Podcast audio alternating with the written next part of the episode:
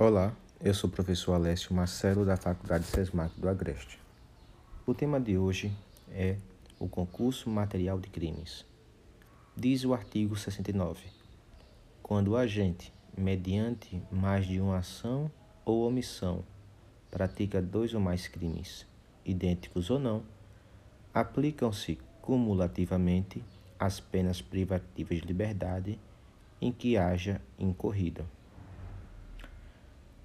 O artigo 69 ele adota o sistema do cúmulo material.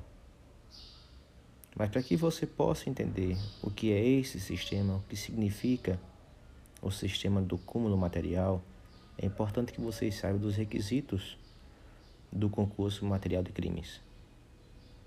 O primeiro requisito é que, para que haja esse tipo de concurso, deverá existir a pluralidade de condutas.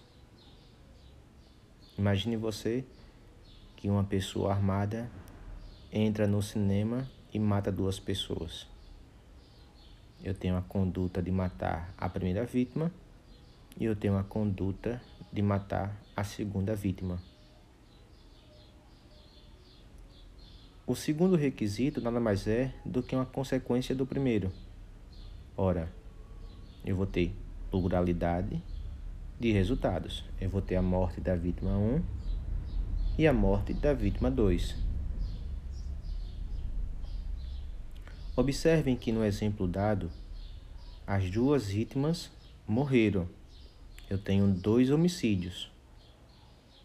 Estamos diante, assim, de um caso de concurso material homogêneo, porque são crimes de mesma espécie, são crimes idênticos. Eu tenho o homicídio da vítima 1 e eu tenho o homicídio da vítima 2. Se por acaso, nesse mesmo exemplo, a segunda vítima não morresse, mas sofresse lesões corporais, estaríamos diante de um concurso material heterogêneo. Eu tenho a morte da primeira vítima e a lesão corporal da segunda. São crimes diversos por isso concurso material heterogêneo. Recapitulando, o concurso material homogêneo, os crimes são idênticos. No concurso material heterogêneo, os crimes são diversos. E como é que fica a sentença nesse caso? E como é que fica a dosimetria nesse caso? Ora, se os crimes forem praticados no mesmo contexto fático, o juiz, na sentença penal coordenatória, ele deve realizar duas dosimetrias, uma para a primeira vítima e a outra dosimetria para a segunda vítima.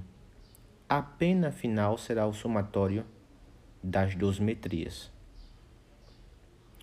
Se por acaso, se por acaso os crimes não ocorreram no mesmo contexto fático, a execução penal, o juízo da execução penal realizará a regra do concurso material. Porque uma pessoa pode responder a vários crimes, mas em contextos fáticos diferentes. Por isso, neste caso, será o juízo da execução penal responsável pela aplicação da regra do concurso material.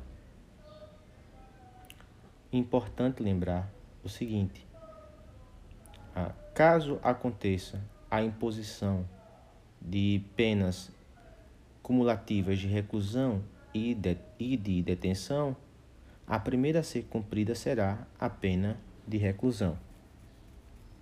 Outra observação: é possível que pena privativa de liberdade seja aplicada juntamente com pena restritiva, desde que seja aplicada na pena privativa de liberdade o benefício do SUSIS ou as condições do regime aberto. Ainda é importante lembrar que, se houver várias penas restritivas de direito aplicadas ao agente, ao sujeito ativo do crime, se elas forem compatíveis entre si, será possível a aplicação da regra do concurso material.